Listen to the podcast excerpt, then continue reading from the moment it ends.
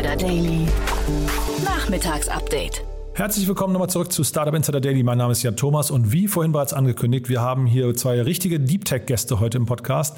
Zum einen begrüßen wir Kai Philipp Kairis, den CEO und Co-Founder von Acure Battery Intelligence aus Aachen. Ein sehr spannendes Unternehmen, das sich, wie es der Name schon sagt, dem Thema Batterieintelligenz äh, verschrieben hat. Ist ein Riesenmarkt, ist ein Riesenthema. Ihr wisst ja, das Thema E-Mobilität wird immer wichtiger und auch natürlich solche Themen wie äh, Speicherung von Solarenergie und so weiter und so fort. Dafür braucht man Batterien und Batterien sind natürlich ein sehr kritischer Bereich, denn sie verbrauchen zum einen sehr viele Ressourcen und zum anderen muss man natürlich Ausfallzeiten verhindern. Also von daher ein rundum spannendes Thema. Nicht minder spannend ist das Thema, das Olaf Gerels mitgebracht hat. Er ist der geschäftsführende Gesellschafter von CoboWorks, ein Unternehmen, das Robotics anbietet und diese möglichst einfach und zugänglich machen möchte. Bei beiden Unternehmen gab es gerade große Finanzierungsrunden bzw. erste Finanzierungsrunden. In welcher Höhe, das hört ihr gleich. Auf jeden Fall super spannend und wie gesagt, zwei richtige Deep Tech-Themen. Ähm, ich glaube, beide können ziemlich groß werden. Von daher ich freue mich, wenn es euch gefällt. Wenn dem so sein sollte, empfehlt uns bitte weiter auf LinkedIn, Instagram, Twitter, Facebook oder dem Netzwerk eurer Wahl und oder hinterlasst uns gerne eine Rezension auf Apple iTunes, auf Apple Podcast. Das hilft uns am allermeisten, um noch mehr Leute auf diesen Podcast aufmerksam zu machen. Das als kurze Bitte am Anfang. Und ja, ansonsten gehen wir jetzt rein in die Gespräche. Es kommen nur noch ganz kurz die Verbraucherhinweise. Startup Insider Daily. Interview. Also ich freue mich sehr. Kai Philipp Kairis ist hier, CEO und Co-Founder von Acure. Hallo Kai. Hi. Ja, Super cool, dass du da bist. Ich habe neulich mit Jenny Dreier schon sehr ausführlich über euch gesprochen von Equity Ventures, die war ziemlich begeistert oder ich war auch ziemlich begeistert, was ihr macht, weil ich äh, in dem Markt überhaupt keine, ähm, kein Geschäftsmodell vermutet habe. Aber, und jetzt kommt ihr, ihr habt da gerade eine tolle Runde abgeschlossen mit Capnemic oder Capnemic in 42 Caps sind ja schon länger dabei. Blue Beer Capital ist jetzt dazugekommen. Jetzt musst du mal erzählen, was ihr macht. Ja, ich, ich habe mich umgekehrt auch sehr gefreut, dass wir, ich sag mal, sehr technisch orientierten in unserer Nische dann auch im ja, im großen Startup Mainstream oder in der großen Startup-Welt wahrgenommen werden. äh, von EcoT, von euch vielen Dank. Ähm, was wir im Wesentlichen machen, ist, ähm, also die Grundhypothese ist, Batterien werden ein ganz wesentlicher Bestandteil unserer Mobilitäts- und Energiewelt sein. Im Elektroauto, im Elektroscooter, im Elektroschiff, aber auch eben zur Speicherung von erneuerbaren Energien. Und wir wissen, dass Batterien ähm, durchaus schwierige Komponenten sind. Das kennt man aus dem Handy, das die, das verliert irgendwie über die Zeit an, an Kapazität und dann tut es nicht mehr, wie es soll. Es gibt auch schon mal Brände. Und all dies gibt es eben auch mit Elektroautos und Großspeichern. Und wir wollen das mit Software angehen, einen kleinen Beitrag dazu leisten, dass Batterien besser werden. Dazu haben wir eine Datenplattform, die das Betriebsverhalten von Millionen von Batterien analysiert und daraus Schlüsse ziehen kann, ob die Batterien noch sicher sind, wie lange sie noch leben, was sie noch wert sind. Mhm. Wie entwickelt sich denn dieser Markt? Also du hast jetzt gerade gesagt, Batterien sind natürlich wichtig, aber ähm, also seit wann sind sie denn wichtig? Weil das, was ihr jetzt anbietet, das gibt es ja jetzt noch nicht so lange, ne? Ja, ähm, beziehungsweise so ich sag mal in der technischen Nische, aus der ich ja auch historisch so ein Stück weit komme. Ich beschäftige mich jetzt seit boah, zwölf Jahren mit Batterien im wissenschaftlichen Kontext. War schon immer klar, dass wir in diese Themen reingehen werden, aber so der große äh, Push kommt jetzt eigentlich wirklich durch die großen Automobiler, die jetzt entsprechend Elektroautos im großen Stil auch äh, produzieren. Und dadurch ist auch so, so die Allgemeinheit auf dieses Thema aufmerksam geworden. Und dann ist einfach die Sache, je mehr Batterien wir haben, umso wichtiger werden einfach Themen wie Sicherheit und Lebensdauer. Und äh, dadurch ist auch dieser Business Case, das wirklich als Plattform zu betreiben, ähm, noch nicht so ewig lange da. Und ja, wir sind froh, diesen Markt gestalten zu können wenn du das gestalten können, diesen Markt, äh, wie genau ist denn euer Markt? Also wer sind denn eure Kunden und an welcher Stelle kommt man überhaupt in Berührung mit eurer Lösung? Mhm. Äh, typischerweise, wenn du entweder ähm, im größeren Stil Batterien verkaufst oder nutzt, verkaufen könnte beispielsweise ein Volkswagen, BMW, Daimler sein oder auch eben die Systemintegratoren, die so große Batterien neben Windparks setzen die Nutzer auf der anderen Seite sind beispielsweise ähm, Betreiber von Busflotten, die auf Elektro umrüsten oder Betreiber von Schiffen, Reedereien, die auf Elektro umrüsten ähm, oder auch beispielsweise Energieversorger oder Netzbetreiber, die immer mehr Batterien entsprechend auch nutzen. Mhm. Und also ich weiß nicht, inwieweit du dir da in die Karten gucken lassen möchtest, aber ähm, wenn jetzt also so, solche, solche größeren Unternehmen wie ein Volkswagen oder so mit euch arbeiten, wie sieht denn die Zusammenarbeit aus und was könnt ihr denn daran verdienen? Also an welchen, an welchen Stellen ist das dann hinterher ähm, quasi eine, was nicht, äh, Einzelabrechnung quasi pro Batterie, die geprüft wird? Oder ist das eher so ein Subscription-Modell, wo sie einfach eine Flat-Fee haben oder wie hat man sich das vorzustellen? Wir sind eigentlich ein sehr einfacher SaaS-Case. Also wir mhm. bieten unsere Services dauerhaft an. Ähm, es geht auch wirklich darum, die Batterie während ihres Betriebs dauerhaft zu untersuchen, weil es kann von heute auf morgen auch etwas passieren, dass sie möglicherweise unsicher wird und das würden wir dann entsprechend tracken. Das heißt, wir rechnen im Wesentlichen pro Batterie pro Jahr eine Subscription Fee ab, mhm. teilweise in Abhängigkeit der Größe vom Kunden und der Services, die wir anbieten. Äh, ist aber ein, ich sag mal, ein sehr technisch komplexes Produkt mit einem relativ einfachen Business Model. Und übernehmt ihr dann auch Verantwortung äh, für eure Leistung? Weil, also da kommen wir jetzt wahrscheinlich in den Bereich, der ziemlich heikel ist. Ne? Es gab jetzt gerade, äh, da hast du dich ja auch zu geäußert, diesen, diesen Brand bei, ich glaube, General Motors war das wieder, ne? der Batteriebrand. Aber auch Tesla, also ich kenne ich kenn mehrere Berichte aus Amerika, wo dann irgendwie die Feuerwehr hilflos vor so einem brennenden Fahrzeug steht und gar nicht weiß, was sie tun soll. Äh, ist das hinterher etwas, wo ihr euch gegen absichern müsst? Weil es kann ja auch sein, dass eure Software irgendwie, ähm, dass, dass euch da was durchrutscht, weil ihr vielleicht noch, ich sag mal, ihr seid, ihr, ihr seid ein Startup, ne? Da, ein Startup macht halt eben Fehler. Ja, und es ist auch letztlich so, keine Diagnostik-Software der Welt kann dir hundertprozentige Sicherheit garantieren. Ja, mhm. Aber das, das soll uns ja nicht davon abhalten, 80 Prozent der Fälle, die heute unentdeckt bleiben, die wir entdecken können, oder 90 Prozent, das auch anzugehen. Ähm, aber das Thema Risikomanagement, was du ansprichst, ist super spannend. Ähm, und wir sehen da tatsächlich ähm, zum Beispiel Versicherungen als natürliche Partner. Mhm. Und wir arbeiten auch schon mit verschiedenen Versicherungen zusammen. Durch diesen Informationsvorsprung, den wir ja erzeugen können, kann eine Versicherung ja viel besser kalkulieren, was für Risiken tatsächlich da sind, was für Prämien sie abrufen müssen. Mhm. Und in der Gesamtheit äh, wird das dann ein sehr schönes Modell, wo wir als Startup unsere Technologie einbringen können.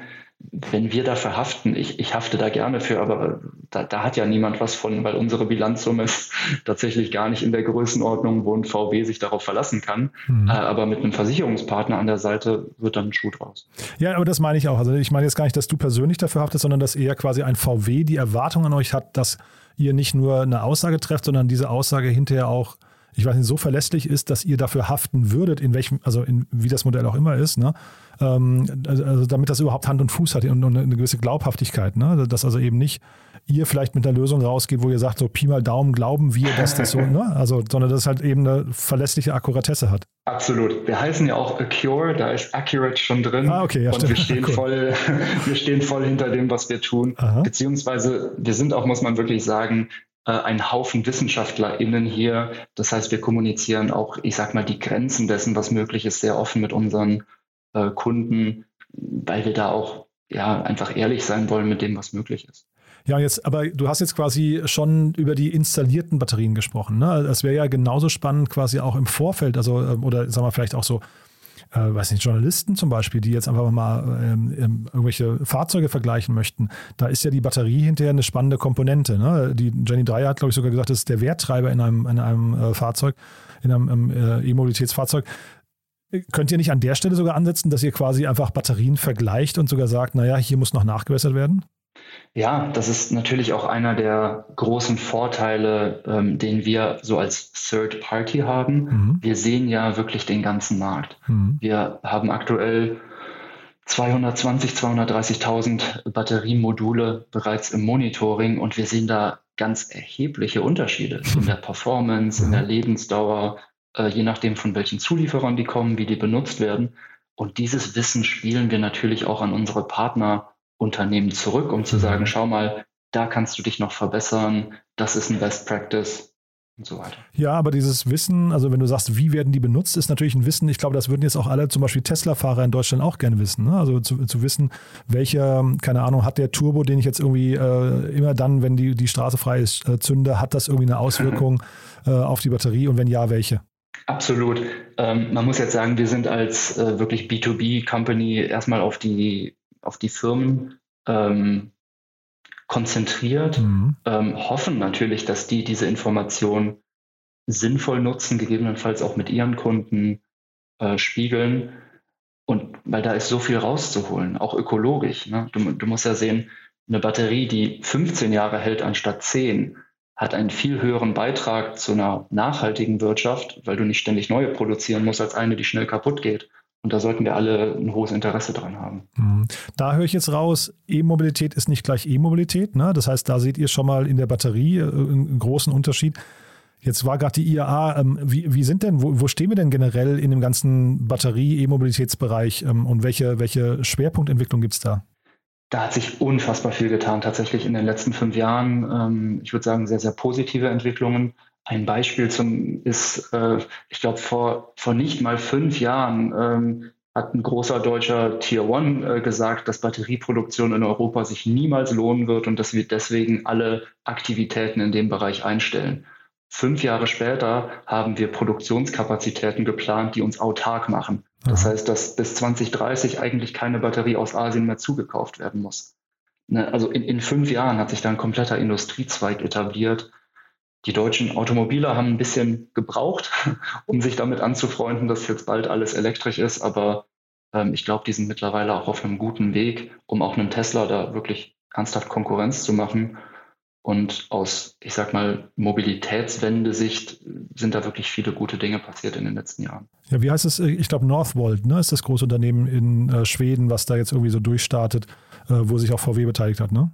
Genau, das ist einer der Player. Ähm, wir sehen aber auch tatsächlich, dass alle großen äh, asiatischen Produzenten, ob aus Korea, Japan oder China, äh, Fertigungskapazitäten tatsächlich in Europa aufbauen. Mhm. Das hätte vor einigen Jahren auch niemand gedacht, dass das jemals passiert, aber ähm, es lohnt sich tatsächlich und der Wirtschaftszweig ist so wichtig geworden, dass ja da keiner was liegen lassen will. Ja, aber trotzdem, äh, warum, also ne, jetzt Schweden ist jetzt quasi für mich noch irgendwie gefühlt dann eben Europa, ja, aber warum kommen jetzt ja. die Teslas und die Asiaten hierher? Warum kann das nicht auch, warum können das nicht die einheimischen Unternehmen irgendwie aufbauen? Tja, also die ähm, asiatischen Unternehmen haben auf jeden Fall einen großen Technologievorsprung, einfach weil sie seit wirklich Jahren, Jahrzehnten Erfahrung in diesem Bereich haben. Wir sehen aber auch tatsächlich, dass viele lokale Initiativen sich bilden, ähm, die aber verglichen beispielsweise mit einer Samsung oder einer LG nicht ganz so tiefe Taschen haben, um dann mal ein Risikoinvestment von einer Milliarde Euro auf die grüne Wiese zu setzen. Mhm. Äh, da gibt es aber auch viele staatliche, europäische, deutsche äh, Förderprogramme in die Richtung. Und insgesamt bin ich da eher optimistisch, dass sich da auch eine diverse Landschaft etablieren wird. Mhm. Jetzt haben wir sehr über die E-Mobilität gesprochen. Wo sind denn die anderen Haupteinsatzgebiete von, von Batterien vielleicht heute und wohin entwickeln sich auch? Also welche, welche, welche entstehen vielleicht auch noch, welche wichtigen Bereiche? Also ein ganz wichtiger Bereich ist auf jeden Fall die Integration von erneuerbaren Energien in unsere Stromnetze weil Binsenweisheit, äh, die Sonne scheint nur tagsüber und in Deutschland selbst das nicht immer. Und ähm, der Wind weht halt auch nicht rund um die Uhr. Das bedeutet, um dauerhaft eine, äh, eine, gesicherte Versorgung mit Elektrizität bereitstellen zu können, brauchen wir Speicher. Mhm. Und Batterien sind dafür einfach extrem gut geeignet und sie spielen bereits heute eine ganz relevante Rolle in, im europäischen Stromnetz, im nordamerikanischen, im australischen Stromnetz. Und ich glaube, dass diese Rolle über die Zeit immer wichtiger wird. Und auch da ist es natürlich essentiell, dass diese Batterien sicher sind und dass sie lange leben, damit all die Dinge, die darauf vertrauen, dass Strom eben verfügbar ist, auch weiterhin funktionieren. Mhm.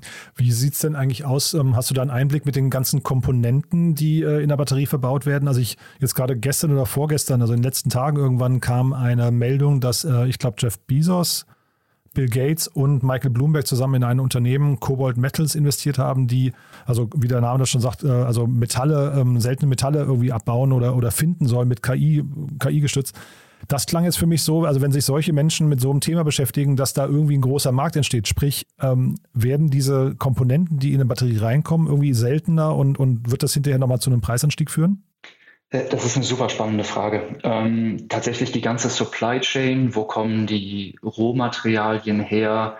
Ähm, gibt es genug Lithium? War auch immer mal wieder eine Frage. Ist, ist auch ein politisches und geostrategisches Thema.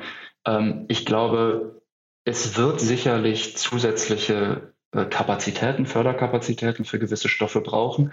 Aber das Wichtigste für eine nachhaltige Wirtschaft ist wirklich eine Kreislaufwirtschaft aufzubauen, mhm. dass wir die Batterien, die aus dem Betrieb gehen, recyceln und die Materialien dann entsprechend wieder vorne einfügen. Und so, so ein schönes Bild, was ich in dem Kontext immer vor Augen habe, ist, Ähm, wenn du eine Tonne Nickel irgendwo aus dem, aus dem Boden abbauen willst, dann musst du dich durch tausende Tonnen von Fels und Erde graben, um dieses bisschen Nickel dazwischen zu finden. Und wenn du dir eine alte Batterie anschaust, dann weißt du ganz genau, da habe ich ein hochqualitatives und klar lokalisiertes Nickel. Das ist eigentlich als so als Mining-Ressource der viel angenehmere Part und da müssen wir hin. Und aber das ist ja jetzt auch spannend, ne? Also das zumindest könnte man ja wahrscheinlich in Europa leicht machen. Äh, wird aber auch noch nicht gemacht, ne? Äh, da gibt es tatsächlich auch einige Initiativen, die, glaube ich, äh, ganz zielführend sind. Ganz prominent hat tatsächlich der ganz langjährige CTO von Tesla ähm, gerade eine gewaltige Batterie-Recycling-Firma gebaut. Also der hat ein entsprechendes Startup gegründet. Mhm. Ähm, Redwood Materials heißen die, die ganz stark darauf wetten, dass das ein Riesenindustriezweig wird und die da auch wirklich mit, mit, mit großen finanziellen Mitteln rein investiert haben. Wir haben aber auch in, in Europa wirklich starke und weltweit führende Firmen auf dem Gebiet, denen ich da schon viel zutraue. Hm, nee, super spannend. Jetzt haben wir ganz viel über die Märkte gesprochen, äh, weil es halt einfach auch so spannend ist, weil du da ein Insider bist. Du hast ja selbst gesagt, dass bei euch wird quasi nur über Batterien gesprochen. Äh, aber erzähl doch nochmal ein bisschen was zu eurer Vorgehensweise oder zu eurer Lösung. Wie funktioniert die denn eigentlich technisch? Mhm. Ähm, das Spannende an Lithium-Ionen-Batterien ist, das sind eigentlich alles IoT-Devices. Also jede Batterie generiert kontinuierlich Daten. Diese Daten werden aber typischerweise aktuell nicht strukturiert genutzt. Und das ist genau da, wo wir angreifen. Wir connecten uns mit den Batteriesystemen, in der Regel über die Cloud des Herstellers oder des Nutzers, sammeln diese Daten, führen die bei uns auf die Plattform und dann haben wir da entsprechend physikalisch-chemische Modelle, wir haben, wir nutzen Großdatenverfahren, wir nutzen statistische Methoden, also so ganz viel Big Data ähm, Analytik und können daraus dann wirklich die Eigenschaften auch die nicht messbaren dahinterliegenden Eigenschaften der Batterien extrahieren. Und die machen wir dann wiederum nutzbar. Ja, also zu wissen, wie, wie viel aktives Lithium ich in einer Zelle habe, ist für den Chemiker interessant, aber für alle anderen wiederum nicht. Und dann stellt sich eher die Frage, was bedeutet das denn für die Nutzerin? Ja, ist das Ding noch sicher? Ja oder nein? Muss ich gegebenenfalls noch mal eine Wartung durchführen? Ähm, wie lange kann ich es noch betreiben? Und sozusagen, wir führen es wirklich Ende zu Ende bis in die Entscheidungsfindung mit unseren Kunden, um denen einfach diesen Teil der Arbeit etwas leichter zu machen. Die müssen sich auch noch um 100 andere Dinge kümmern, Produktion, Design, Zertifizierung. Und dieses Thema Batterieanalyse und Prädiktion kann man bei uns sozusagen as a Service ähm, ja sehr einfach integrieren.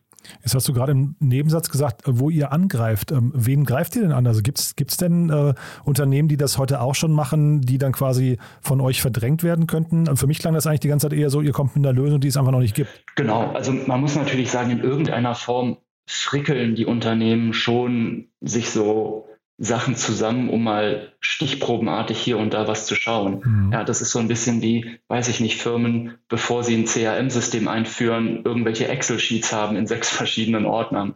Ja, das, ich sag mal, solche Arten von Lösungen gibt es schon, aber das wirklich strukturiert und auch angereichert ne, durch Millionen von weiteren Datenpunkten und den mhm. Modellen, da sind wir, glaube ich, wirklich schon auch marktgestaltend und können da auch ein einen ganz deutlichen Mehrwert liefern. Mhm. Und dann vielleicht nochmal ganz kurz zum Schluss zu eurer Runde. Also Blue Beer Capital, die kenne ich jetzt gar nicht, aber ähm, der mhm. Olaf Jacobi von Capnemic ist ja immer hier mein Podcast. Ähm, den habe ich jetzt irgendwie wahrgenommen als einen totalen Software-Experten. Ich weiß jetzt gar nicht, ob er bei euch der betreuende Partner war oder nicht, aber mhm. äh, vielleicht kannst du ja mal, weil, also was, was ich mich gerade frage, ihr seid jetzt, weiß nicht, also totale Spezialisten, Wissenschaftler in eurem Fachgebiet. Wie läuft denn in so einem Fall ein auf, ein, auf Software spezialisier, äh, spezialisierten Fonds ähm, ein Gespräch ab? Also wie, wie ja, was ich versuche mich gerade, ich versuche mich gerade äh, mir vorzustellen, warum die sich überhaupt an euch rantrauen, weil die natürlich nicht mit dieser Expertise kommen. Ja, absolut. Äh, Olaf ist tatsächlich auch unser betreuender Partner. Ach ja, also und, ich wollte ihm da nicht so nahe ähm, treten. Schönen Gruß, Olaf. Ja, also, das ist einfach eine allgemeine Frage, weil das äh, betrifft ja wahrscheinlich viele VCs, die dann das Problem haben, dass sie auf, äh, also auf Wissenschaftler treffen, die ihren Markt total gut verstehen. Aber jetzt kommt natürlich die Frage, ist das eine Lösung, die hinterher auch ein Riesenunternehmen bauen kann? Ja, und sind die WissenschaftlerInnen, die das tun, geeigneten Unternehmen zu bauen?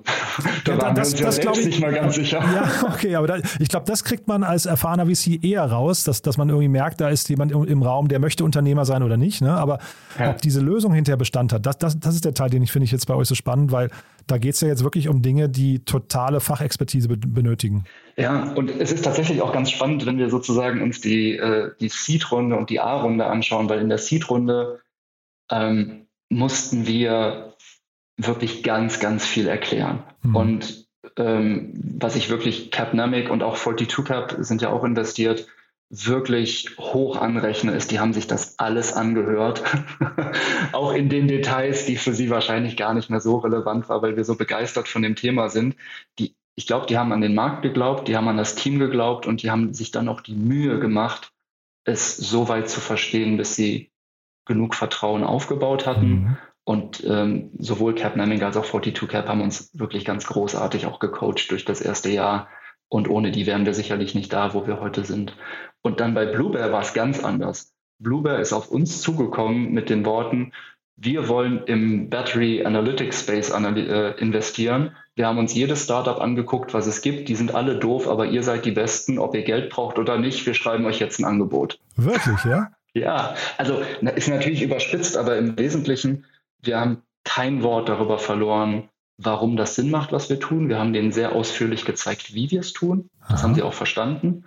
Aber da, da, das, zu der Zeit, als wir jetzt die Runde gemacht haben, wir hatten noch genug Cash auf dem Konto. Also wir, wir mussten gar nicht raisen, aber ja, wie oft findest du als so ein nischiges Startup einen Investor, der dich komplett versteht und menschlich hat es auch super gepasst und dann haben wir gesagt, okay, das machen wir jetzt einfach. Das klingt so ein bisschen nach Tiger Global. Ich weiß nicht, ob du die kennst, äh, die ja im Prinzip auch einfach sagen, wir möchten in bestimmte Bereiche reingehen, wollen da die potenziellen Marktführer, ähm, also die machen das zu einem späteren Stadium mhm. in der Regel, ne? aber wir wollen da die potenziellen Marktführer irgendwie ähm, äh, identifizieren und dann da rein investieren und die Due Diligence hat eigentlich vorher schon der andere Investor, der in der, in der vorherigen Runde äh, investiert hat, der, der ist quasi der, der Proof of Concept, wenn man so möchte.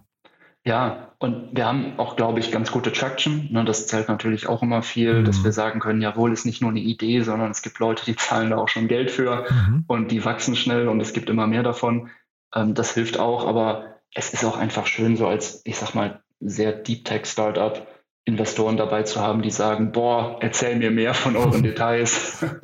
Ja, also als du das gerade gesagt hast, muss ich trotzdem ein bisschen schmunzeln, weil es natürlich äh, cool, wenn du einen Investor hast, der sich total viel Zeit nimmt und Fragen stellt. Aber was ich ja vorhin meinte, und das muss ich den Olaf tatsächlich mal fragen, wie dann der nächste Schritt funktioniert, äh, hin zur Domain-Expertise in diesem Segment, dass man wirklich vertrauen kann, weil also ähm, jeder Fonds investiert in der Regel das oder die meisten Fonds investieren das Geld anderer Leute. Ähm, und dann zu sagen, wir glauben jetzt, dass das, was wir hier vorfinden, hinterher eben der Marktführer oder einer der Marktführer werden kann. Ne? Sprich mal mit Olaf und dann sag mir, wie es gelaufen ist. Ja, nur das werde ich im Podcast fragen. Das wird das nächste Gespräch für uns sein.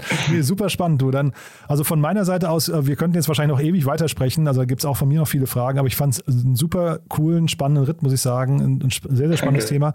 Haben wir aus deiner Sicht was Wichtiges vergessen? Ähm, wir stellen wie wild ein und ihr habt bestimmt spannende HörerInnen. Äh, das heißt, da lade ich alle einmal auf unsere Website zu schauen. Ihr sitzt und in Aachen, ne, muss man dazu sagen.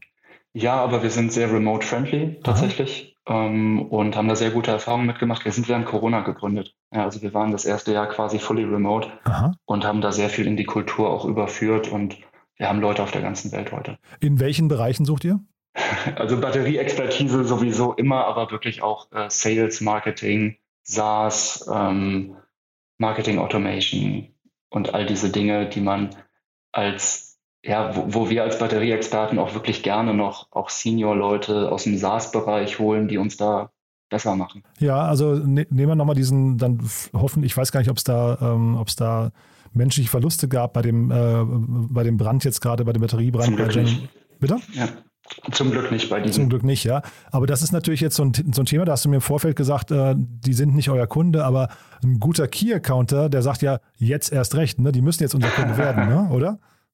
Äh, die, die, diese Key-Accounter dürfen sich gerne sofort melden. cool. Okay, dann haben wir jetzt genug die Brücke gebaut. Also ihr, ihr sucht gute Leute, äh, fully remote äh, ist möglich. Wir bleiben einfach in Kontakt. Wenn es bei euch äh, weitere Neuigkeiten gibt, sagt gerne Bescheid. Aber ich höre raus, ihr seid, äh, ihr geht so ähm, bedacht mit eurem Cash um und jetzt habt ihr so viel Geld auf dem Konto. Das heißt, bis zur nächsten Runde wird es ein bisschen dauern, ne? Das habe ich beim letzten Mal auch gesagt. Mal schauen, was passiert. Cool. Alles klar, Kai. Hat großen Spaß gemacht und dann weiterhin viel Erfolg, ne? Gleichfalls. Ciao, ciao. Startup Insider Daily. Interview. Ich freue mich sehr. Olaf Gerels ist hier, der Co-Founder von CoboWorks. Hallo Olaf. Hallo Jan Thomas, ich grüße dich. Ja, ich freue mich sehr, dass du da bist. Wir haben ja ein super spannendes Thema, denn ihr macht etwas, was äh, ja, ich glaube, wenig andere machen. Ne? Erzähl mal.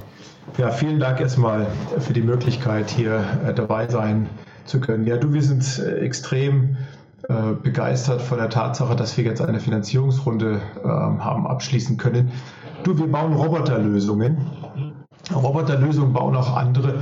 Äh, was äh, bei uns einzigartig ist, dass wir diese Roboterlösungen über eine Plattform direkt an den Endkunden verkaufen. Ja, äh, unter Roboterlösungen, also wenn ich Roboter höre, dann denke ich so an Boston Dynamics, ne? an den äh, Hund von, von denen oder die tanzenden Roboter und so weiter. Das ist aber nicht genau das, worum es bei euch geht, ne? Nee, äh, so ist es. Unser Fokus ist die Industrierobotik. Und wenn wir Roboterlösungen äh, meinen, äh, dann beziehen wir uns zum Beispiel auf produzierende Unternehmen, die ihre äh, Bauteile verpacken müssen in Kartons und diese Kartons, äh, die müssen dann vom Förderband auf eine Palette gestapelt werden. Und die Palette geht dann mit dem LKW raus äh, zum Einzelhandel oder zum Kunden. Und das ist so ein Use Case, auf den wir uns zuerst konzentrieren werden. Also das Palettieren von Kartons, von Säcken und von Containern.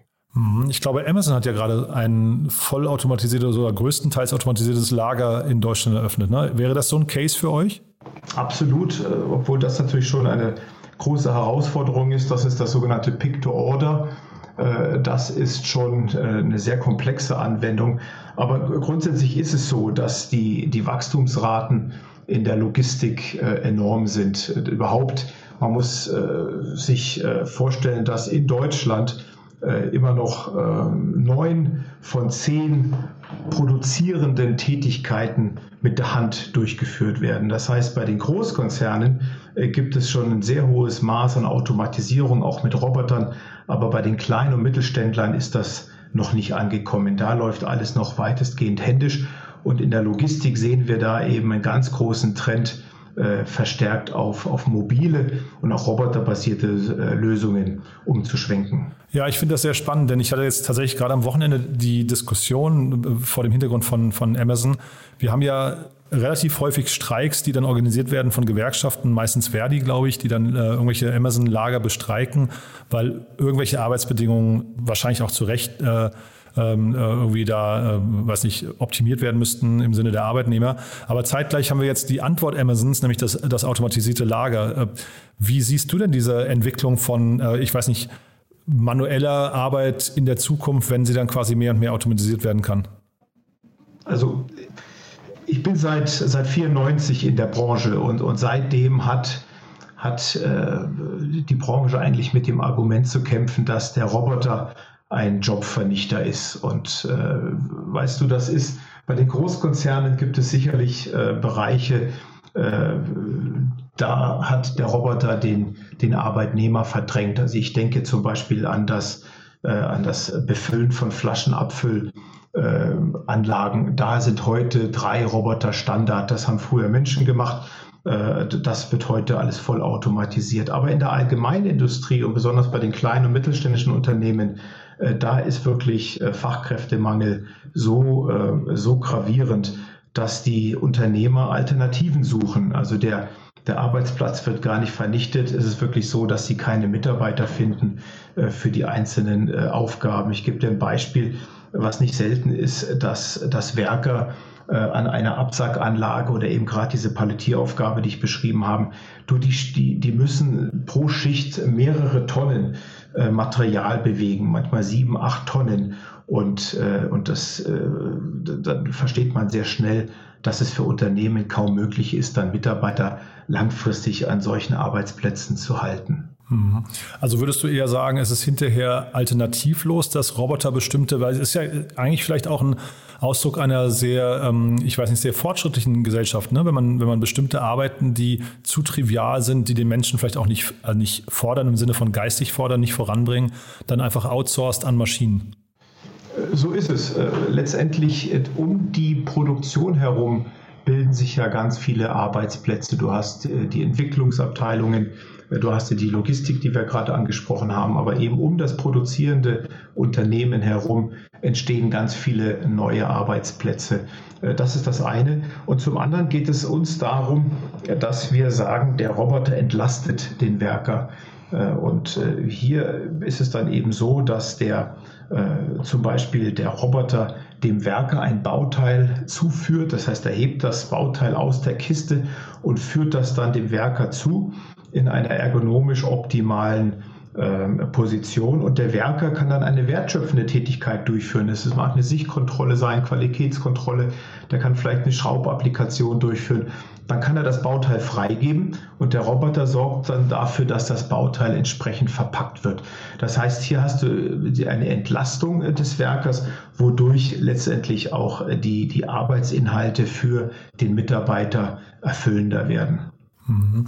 Und dann lass uns mal über die Finanzierungsrunde sprechen, weil das ist ja der Hintergrund, äh, warum wir heute überhaupt zusammengekommen sind. Bei euch sind jetzt sehr viele Business Angels eingestiegen oder auch ähm, mit Team Global und Picos Menschen, die aus der Softwarebranche kommen. Ähm, wie kommt das denn eigentlich? Weil also das klingt ja erstmal sehr stark auch nach Hardware, was ihr da baut, ne? Absolut. Wir sind deswegen auch extrem begeistert, weil äh, wir sind an die Investoren herangetreten mit dem Anspruch, dass wir den Roboter, salopp gesagt, internetfähig machen. Ja, und wie gesagt, Roboterlösungen äh, bauen, das äh, können viele. Was bei uns einzigartig ist, dass der Endkunde diese Roboterlösungen äh, online konfigurieren kann, dass das Ergebnis dann auch äh, visuell dargestellt wird und der Kunde über die Online-Plattform auch diese Lösung bestellen kann. Das heißt, das, ist, äh, das sind Methoden, das ist so diese Convenience, die ein äh, Kunde eigentlich nur von der Konsumgüterwelt her kennt. Und äh, das haben die Investoren in unserem Geschäftsmodell erkannt.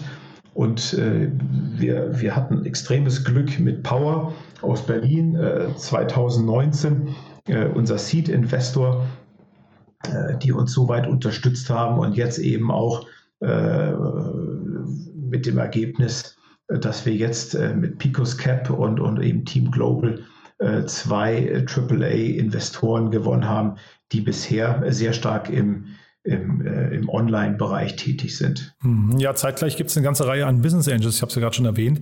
Darunter einige, die, äh, würde ich sagen, da versteht man sofort, dass die den, das quasi das Lager von innen kennen. Ne? Also Ruben Ritter zum Beispiel von Zalando oder auch äh, der Michael Wachs von Forto. Das sind ja Menschen, die sehr nah an dem ganzen Thema Logistik und, und Spedition sind.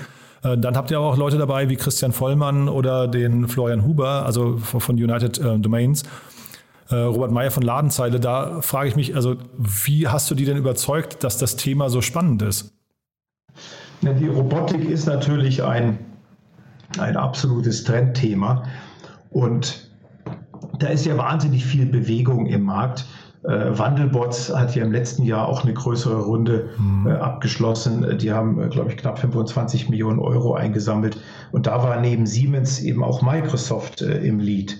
Ja, und äh, das beobachtet natürlich die Branche sehr intensiv. Unser Fokus ist die Industrierobotik, aber natürlich äh, generieren wir Learnings, die uns es erlauben werden, dann auch mittelfristig in den äh, Bereich ähm, Service zu gehen, also sprich Ausstattung äh, von Hotels, aber auch Krankenhäuser oder Büroräumen äh, mit, mit Roboterlösungen bis hin in den Domestic-Bereich, also den Home-Roboter. Und, und das ist sicherlich etwas, was für viele Investoren auch spannend ist.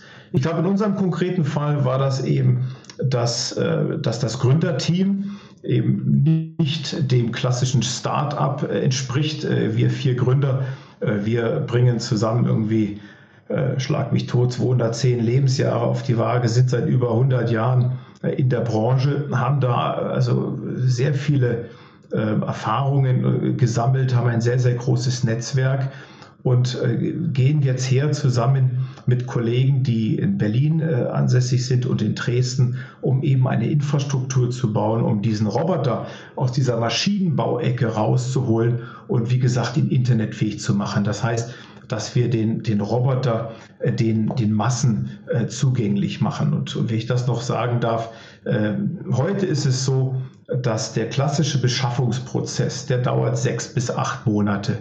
Das heißt, der KMU, der kleine mittelständische Unternehmer, wenn der den Bedarf hat, eine Applikation, eine Anwendung zu automatisieren, dann ist das so, dass er wirklich sechs bis acht Monate warten muss und dann eben für so eine Lösung, die er äh, kaufen kann, mehr als 100, 150.000 Euro zahlt. Äh, und, und das ist äh, einfach wirtschaftlich unattraktiv. Und, und das wollen wir ändern. Und unser Anspruch ist eben, dass der Kunde, nachdem er die, äh, die Lösung konfiguriert und bestellt hat, dass die vier Wochen später bei ihm auf dem Hof betriebsbereit ist. Mhm. Und das ist natürlich ein enormes Potenzial, was eben nicht nur die Investoren, aber auch die ganzen Angels entdeckt haben. Ja, jetzt hast du Wandelbots ja eben selbst angesprochen und du hast auch den Begriff äh, Zugänglichkeit schon verwendet. Und da wollte ich dich eben fragen, ist denn Wandelbots eigentlich ein direkter Mitbewerber von euch? Weil es fällt auf, wenn man sich Wandelbots die Webseite anschaut, dann steht da als Headline Industrieroboter für jeden zugänglich machen.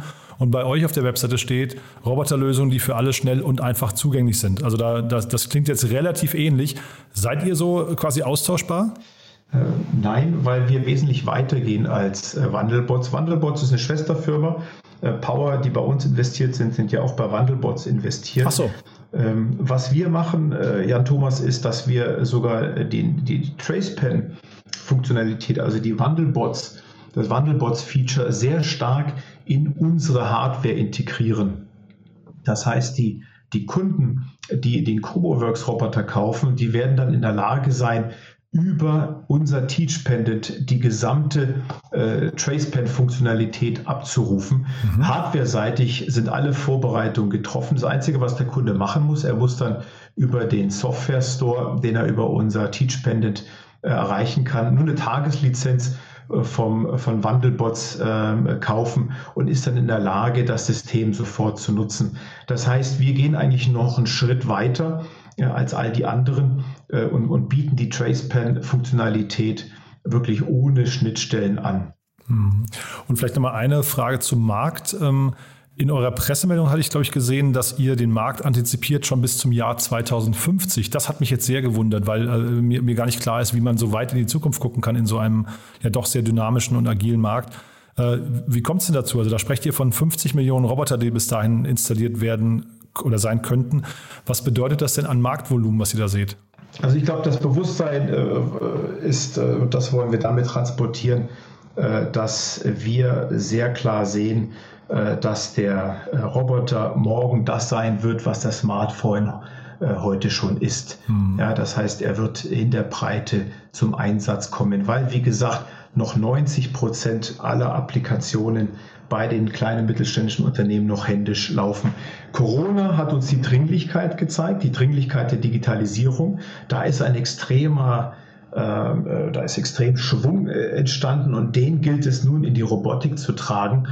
Und, und die Dringlichkeit zeigt uns eben auch, dass, äh, dass viele Firmen auch ihre Lieferketten überdenken äh, das Stichwort Reshoring. Das heißt, die, die, die, die, die Pläne laufen, äh, zu schauen, wie kann ich jetzt hier in Deutschland, in Europa produzieren, anstatt die äh, Komponenten äh, von Fernost einzukaufen. Das heißt, der Bedarf wird wachsen. Du, wir wollten eigentlich nur zum Ausdruck bringen, dass es heute drei Millionen Roboter gibt, die sind weltweit installiert, äh, davon mehr als die Hälfte bei den Automobilherstellern und deren Zulieferern.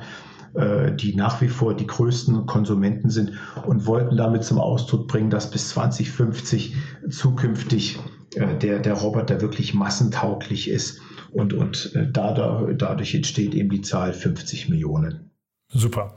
Du, dann sind wir von meiner Seite aus durch. Ich finde es ziemlich spannend, was ihr macht, muss ich sagen. Ich kenne den Markt natürlich viel zu wenig, aber ich würde sagen, wir bleiben in Kontakt, wenn es bei euch äh, große Neuigkeiten gibt, dann sagt gerne Bescheid und äh, ansonsten freue ich mich aber auch jederzeit über ein Update. Ja, Thomas, vielen Dank. Mit ja. der Runde haben wir jetzt 15 äh, bis 18 Monate Sprit im Tank. Ja, und äh, die Produkteinführung, äh, die planen wir äh, zur Hannover Messe. und spätestens dann äh, freue ich mich, wenn wir wieder sprechen. Klasse, ich mich auch. Danke dir, Olaf, und äh, viel Erfolg erstmal. Ne? Ja, danke dir für die Einladung, Jan Thomas. Alles Gute. Startup Insider Daily, der tägliche Nachrichtenpodcast der deutschen Startup-Szene. So, damit sind wir durch für heute. Das waren Kai Philipp Kairis, der CEO und Co-Founder von Acure Battery Intelligence aus Aachen und Olaf Gerels, der geschäftsführende Gesellschafter von CoboWorks. Ich fand es super spannend, zwei Themen, die wir so in dieser Form hier noch nicht besprochen haben. Von daher umso cooler zu sehen, welche hochinteressante Geschäftsmodelle immer hier und da noch warten, über die wir noch gar nicht nachgedacht oder gesprochen haben. Ich hoffe, es hat euch Spaß gemacht. Wenn dem so sein sollte, freue ich mich, wenn wir uns morgen wieder hören und ihr uns weiterempfehlt. Ich habe es ja vorhin schon gesagt. Dafür vielen Dank, euch noch einen wunderschönen Tag und dann hoffentlich bis morgen. Ciao, ciao.